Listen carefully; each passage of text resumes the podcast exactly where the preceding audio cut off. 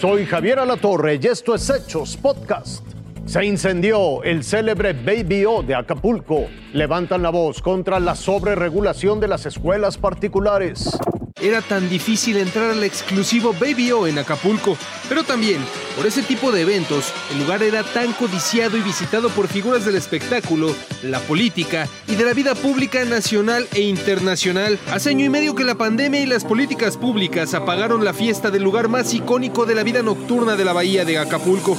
Desde entonces, el Baby O cayó. La noche de este miércoles, tres sujetos entraron por la fuerza, amagaron al guardia, al único empleado del lugar, lo amenazaron, lo golpearon y después rociaron gasolina para enseguida prender el fuego en la pista. Otro tipo de fuego que con los años ha sometido la vida nocturna del puerto guerrerense. Creo que ya están adentro los bomberos, llegó la ambulancia de la Cruz Roja, van a checar qué pasó y bueno, van a entrar ya con su equipo, se están poniendo su equipo los bomberos de respiración, les comentaba que huele el humo, está muy tóxico. Se procedió a enfriar y a hacer una ventilación horizontal este, hidráulica. Pues de esa manera se sofocó en su totalidad el incendio.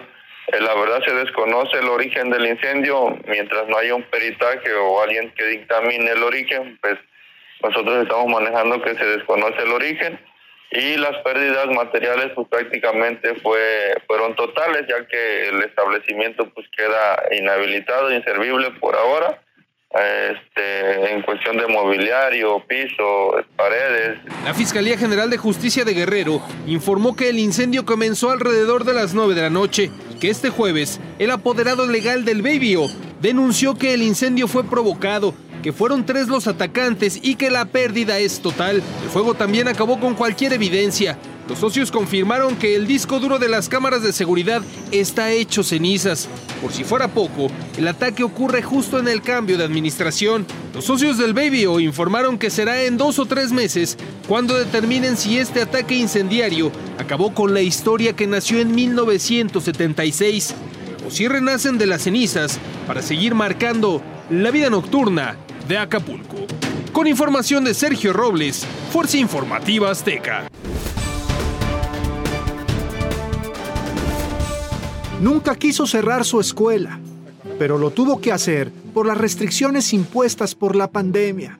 Hoy, año y medio después, la maestra Yolanda denuncia que nuevos trámites burocráticos terminarán por sepultar sus sueños de reabrir. Los requerimientos de un lado y de otro exigen muchas cosas que, no creemos que vayamos a poder solventarlas.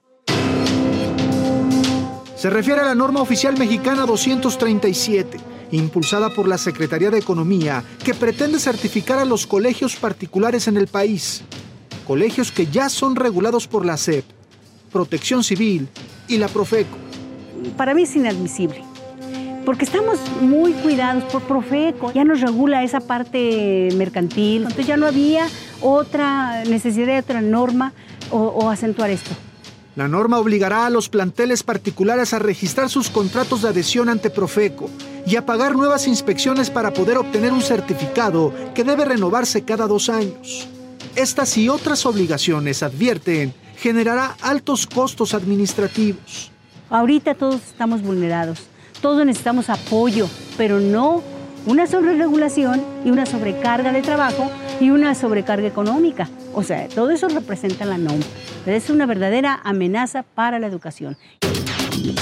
El proyecto de la NOM 237 ya fue aprobado y en los próximos días la Comisión de Mejora Regulatoria puede ordenar su publicación.